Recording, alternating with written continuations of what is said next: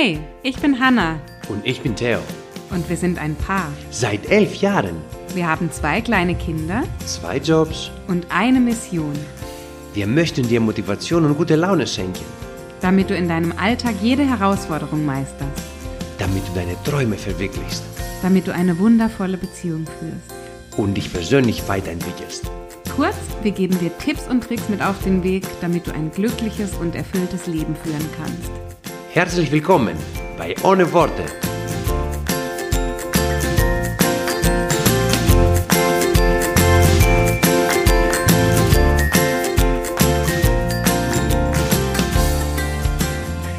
Hey, ich grüße dich ganz herzlich zu einer neuen Podcast-Folge von Ohne Worte.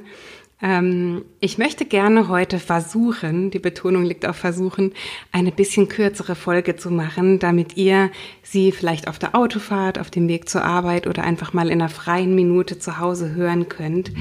Ähm, und ich habe mir Gedanken darüber gemacht, über welches Thema ich mit euch sprechen möchte. Und gerade so kurz vor Weihnachten, irgendwie kommt es dann doch immer so plötzlich, oder? Also jetzt sind wir schon kurz davor und es dreht sich gerade sehr vieles um die Frage, wie wir Weihnachten verbringen, aber mit dieser Frage verbunden auch die Thematik der Geschenke. Was schenken wir unseren Liebsten? Ja, und jetzt ist es bei uns standardmäßig so, schon seit einigen Jahren, dass wir uns eigentlich gar nichts mehr Materielles schenken. Also wenn, dann schenken wir uns irgendeiner Form Zeit oder schenken uns, und darum soll es heute gehen, Aufmerksamkeit. Ich habe nämlich hier zu Hause, ich habe zwei so schwarze Memo-Boards, das kennt ihr vielleicht so, schwarze Boards, wo man dann mit weißen Buchstaben Zitate reinschreiben kann oder die irgendwie mit Buchstaben, mit Worten, mit Sätzen schön gestalten kann. Und auf dem einen Memo-Board steht drauf, The greatest present is being present. Und das kann man so schlecht auf Deutsch übersetzen, weil sich dann nicht mehr so schön reimt. Aber es soll heißen, das schönste Geschenk, das du jemandem machen kannst, ist, dass du einfach da bist, dass du aufmerksam bist, dass du in dem Moment bist, dass du wirklich präsent bist. Und ich glaube, und deswegen möchte ich auch heute eine Podcast-Folge dazu aufnehmen, dass das in der heutigen Zeit, in der wir leben, so ein großes Thema geworden ist und dass es in der Tat, und so fühle ich es zumindest aktuell, dass es das größte Geschenk ist, das wir jemandem machen können, ihm zuzuhören, da zu sein, ihm unsere ungeteilte Aufmerksamkeit zu schenken. Und das, was ich in der heutigen Folge mit euch vorhabe, das, was ich euch mitgeben möchte, sind ein paar Wege, etwa drei bis vier Wege, wie wir das schaffen können in Begegnungen mit Menschen, wenn wir mit äh, uns einer wichtigen Person zusammen sind, wenn wir aber auch mal so flüchtige Bekanntschaften, flüchtige ähm, Begegnungen haben, egal ob das in der Stadt ist, im Kindergarten, im äh, Supermarkt beispielsweise. Wie können wir in unserem Alltag Menschen mehr Aufmerksamkeit schenken und ihnen wieder dieses Geschenk ähm, des Daseins, des aufmerksam Daseins schenken. Und da eben, wie gesagt, heute ein paar Ideen, ähm, die wir gerne auch noch durch eure Ideen ergänzen können. Das soll einfach mal so ein kleiner Impuls sein, dass wir uns vielleicht im Dezember ein bisschen mehr Gedanken darüber machen. Das erste, und da steige ich auch gleich ein, ist, glaube ich, eines der offensichtlichsten. Da wird sich vielleicht auch jemand angesprochen fühlen. Also ich fühle mich angesprochen und ich glaube, deswegen habe ich es auch an erster Stelle ganz oben mit dabei, ist die Frage, wie nutze ich, ähm, ich sage jetzt mal vor allem das Handy, wie nutze ich andere ähm, Aktivitäten, wenn ich mit einer Person im Gespräch bin. Also ich aus meinem Alltag beschreibe das einfach mal so. Ich bin häufig mit meinen Kindern zusammen, also eigentlich irgendwie gefühlt ständig. Und was ich dann mache, ist, dass ich nebenher oftmals am Handy was mache. Ich schreibe kurz eine Nachricht, ich beantworte schnell was, ich gucke schnell was im Internet nach, ach, das wollte ich doch noch machen. Und dann komme ich in so einen Strudel rein und merke dann, dass ich ziemlich lang mit dem Handy da sitze und aber eigentlich ja gerade mit dem Kind spielen wollte, sprechen wollte, mich austauschen wollte.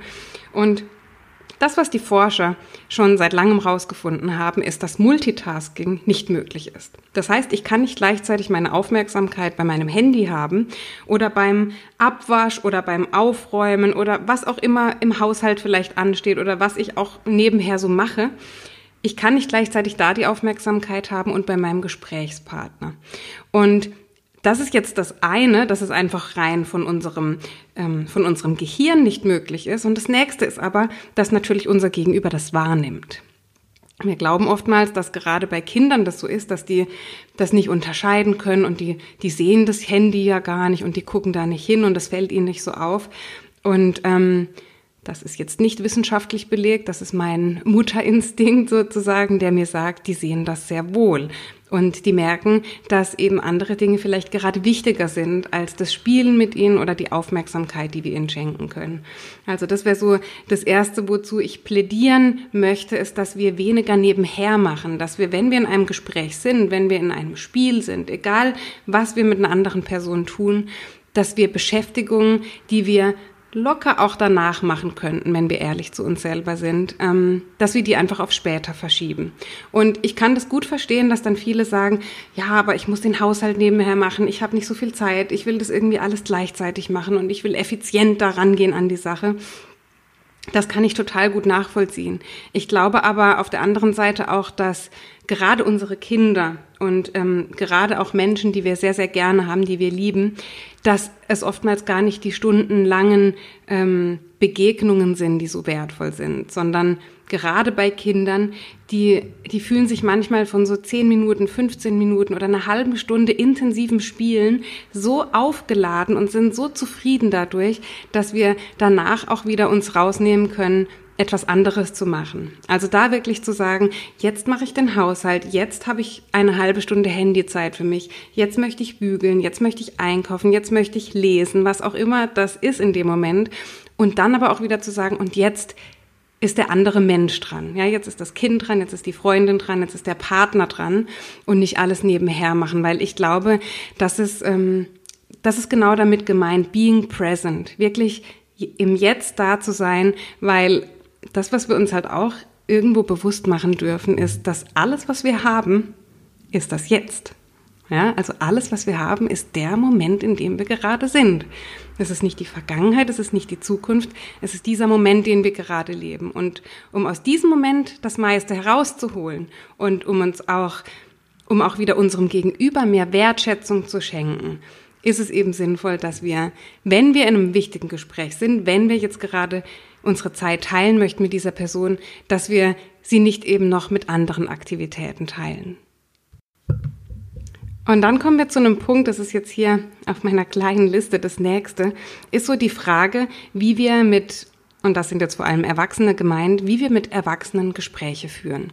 Sprich, wenn wir mit jemandem sprechen und jemand erklärt uns etwas, jemand berichtet etwas, jemand spricht von seinem Tag, von einem Erlebnis, dass wir oftmals in Gedanken schon dabei sind, unsere Antwort zu formulieren. Ja, wir überlegen ähm, unterbewusst schon, was könnte das für uns bedeuten? Habe ich das auch schon gemacht? Ähm, was müsste ich als Konsequenz davon jetzt noch tun? Was muss der jetzt hören? Wie kann ich dem sein Problem lösen?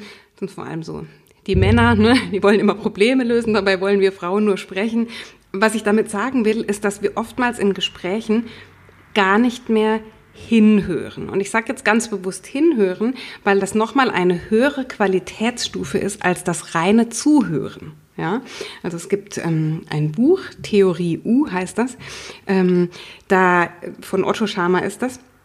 Und da geht es eben um verschiedene Qualitäten des, des Hörens. Und oftmals reicht es eben nicht zuzuhören, sondern es ist viel schöner, wenn wir hinhören. Also wenn wir fast schon in diesen Menschen hineinhören, ja, und wenn wir dann auch wirklich mit allen Sinnen, die wir haben, mit uns, unseren Augen, mit unseren Ohren, dass wir wirklich, dass wir hinhören, was dieser Mensch uns eigentlich vermitteln möchte. Und gar nicht unbedingt nur das, was er sagt, sondern diesen Menschen mal als Ganzes zu begreifen, ihn anzublicken, zu hören, zu zu fühlen, ähm, zu riechen vielleicht auch und mal ganz empathisch wahrzunehmen, was möchte dieser Mensch mir eigentlich gerade sagen? Ist es das, was er einfach so jetzt gerade was aus seinem Mund kommt oder was steckt da eigentlich noch tieferes dahinter?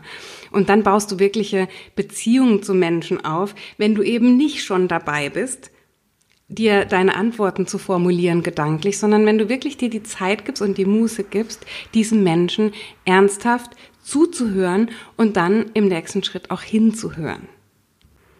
Und vielleicht noch ein Gedanke, woher, woher das überhaupt kommt, diese, diese aktuelle Entwicklung, die ich sehr intensiv beobachte, dass wir gar nicht mehr richtig zuhören.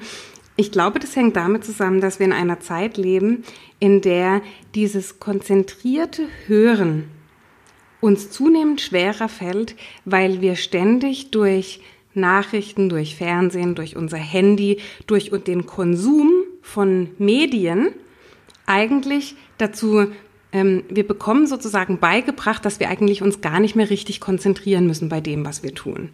Ja, also beim Zuhören, beim Hinhören. Das heißt, wir konsumieren etwas und ähm, wir machen Dinge nebenher. Wir haben kein schlechtes Gewissen, dass wir jetzt was anderes machen, wenn uns eigentlich gerade jemand etwas erzählt.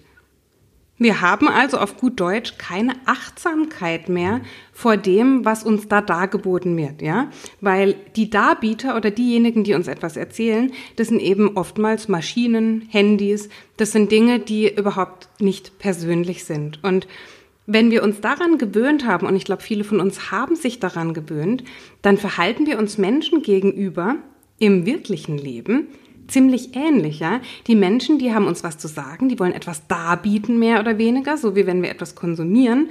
Und wir verhalten uns dann manchmal in der gleichen Weise, wie wenn wir etwas online oder über Medien konsumieren würden, ja. Also wir tun fast schon so, als ähm, könnte der einfach weiterreden, als hätten wir irgendwie einen Play-Button gedrückt, ja. Jetzt spiel du mal dein Programm ab und ich mache nebenher das, was ich gerade möchte.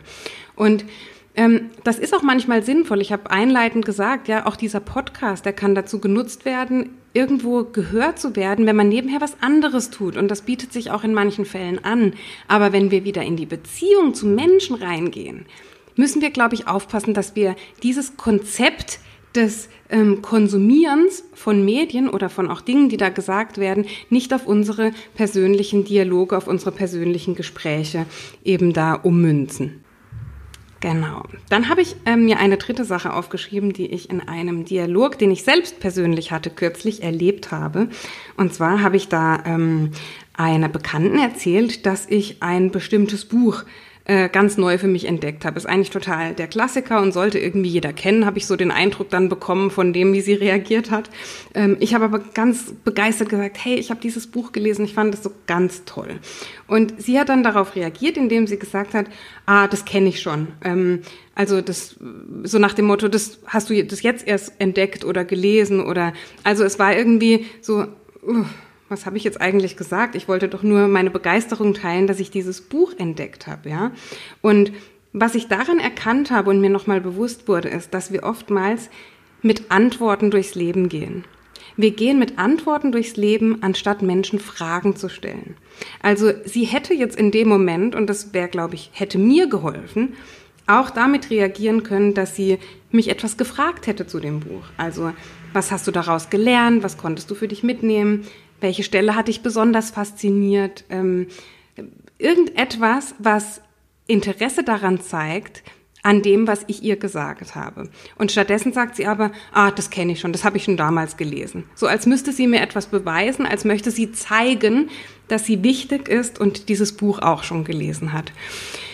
Und ich glaube, so, so sind wir ganz oft heutzutage, dass wir ähm, ja, dass wir anderen Menschen etwas beweisen wollen in Dialogen, dass wir auf alles irgendwie eine Antwort parat haben wollen und dass wir es verlernt haben, ähm, zu fragen. Und ich glaube, und da bin ich sicher, auch wenn diese Frau, diese Bekannte das Buch schon gelesen hat, bin ich sicher, dass wenn sie mir ein paar Fragen gestellt hätte zu dem Buch, dass sie vielleicht auch noch et etwas hätte lernen können. Und das muss vielleicht gar nicht inhaltlich sein zu dem Buch, aber vielleicht, wie ich das für mich interpretiert habe, was ich für mich, für mein Leben daraus gelernt habe. Also ich glaube, viele von uns, wenn wir mehr Fragen stellen, wir werden sehen, wie viel wir aus unseren Gesprächen lernen können, wie viel wir über andere Menschen herausfinden können. Und ähm, genau, das ist, das ist einfach der Punkt zu sagen, lasst uns nicht immer auf alles Antworten haben und mit Antworten und mit vorgefertigten Ideen und Wahrheiten, die wir für uns als Wahrheit interpretieren, in Gespräche gehen, sondern ganz offen zu sein und obwohl ich eine Ansicht oder eine Meinung habe, mir trotzdem auch Freiräume zu lassen, ähm, Fragen zu stellen, Interesse zu zeigen und nicht nur Interesse vorzugaukeln, sondern wirklich auch mal zu sagen, was, was interessiert mich tatsächlich jetzt gerade dran? Und da gibt es in jedem Fall gibt es da Bereiche, die uns interessieren, aber wenn wir uns darüber keine Gedanken machen und glauben, wir wissen schon alles, dann äh, kann das nicht funktionieren. Ja, und ähm, zum Schluss einfach noch die Frage, die Feststellung, der Impuls oder ja, einfach die, ja, die Frage letztendlich zu sagen, aufmerksam oder präsent sein heißt auch herauszufinden, wer gerade meine Aufmerksamkeit braucht. Also, wen könnte ich anrufen und das einfach mal fragen? Und wo denke ich immer, dass ich keinen Einfluss oder keine Macht vielleicht habe, weil ich zu klein bin, weil ich zu wenig Geld habe, weil ich zu wenig Macht habe. Ähm, dabei kann ich als Einzelner wirklich etwas erreichen. Also für mich ist dieses Being Present, wie es im Englischen so schön heißt, also wirklich da zu sein, präsent zu sein, hat, heißt auch, sich zu konzentrieren und die Augen und Ohren und alle Sinne dafür zu öffnen, um in meiner Umwelt zu schauen, wer oder was braucht diese Präsenz gerade von mir? Und auch da kommen wir wieder auf die Fragen zurück. Oftmals, wenn ich das durch meine empathischen Fähigkeiten oder durch mein Hinsehen, durch mein Hinhören nicht sofort verstehen kann, kann es eben auch helfen, Menschen zu fragen und sie wirklich anzusprechen und zu sagen, ich habe hier das Gefühl, dass ich dir da und da eine Unterstützung sein kann. Ist es richtig? Darf ich dich dabei begleiten? Darf ich dich unterstützen? Und das kann wirklich im ganz, ganz Kleinen sein. Ja. Ähm, ich habe mir dieses Thema für heute ausgesucht und dabei möchte ich es auch schon belassen, weil ich glaube, dass diese Aufmerksamkeit, dieses Präsentsein, dieses im Moment leben, dass das einer der größten Schlüssel ist, damit wir bessere Beziehungen führen können, dass wir intensivere Beziehungen führen können und dass wir als Konsequenz davon ein glücklicheres Leben führen. Und ähm, ja, ich glaube, das sind einfache Dinge, die wir alle tun können, die zwar immer wieder das Reflektieren benötigen, die immer wieder erfordern, dass wir an uns arbeiten, dass wir uns selbst hinterfragen, aber die jeder von uns ohne Geld, ohne viel Energie, auch wenn es uns selber vielleicht gerade nicht so gut geht, die wir alle schaffen können. Weil das sind zwar Dinge, die wir uns vornehmen müssen, die wir mit Intention machen müssen, aber die, wenn wir sie uns vorgenommen haben, trotzdem auch leicht fallen können in der Umsetzung. Und deswegen glaube ich, kann es vor allem für diese Adventszeit, für diese Weihnachtszeit, wo wir viel reflektieren, wo wir viel auf das Jahr zurückblicken, wo wir viel nach vorne schauen, wo wir aber auch in Gespräche mit anderen Menschen gehen und vielleicht Sorgen wahrnehmen, wo wir Wünsche wahrnehmen, wo wir Bedürfnisse wahrnehmen, dass wir gerade in dieser Zeit das nochmal fokussieren und das als eine Priorität betrachten, wieder bessere, tiefere zwischenmenschliche Beziehungen zu führen. The greatest present is being present. In diesem Sinne, ich wünsche euch eine wunderschöne, von, von Dankbarkeit und guten, intensiven Beziehungen geprägte Weihnachtszeit. Ich wünsche euch alles Glück dieser Welt und ähm, genau und wünsche euch, dass ihr das für euch umsetzen könnt. Dass ihr euch gerne auch bei mir meldet, wenn ihr sagt, ich habe noch einen Punkt, den, ähm, den würde ich gerne noch ergänzen. Macht das sehr gerne. Ich freue mich darüber. Und dann wünsche ich euch viel Freude ähm, beim Ausprobieren. Bis bald.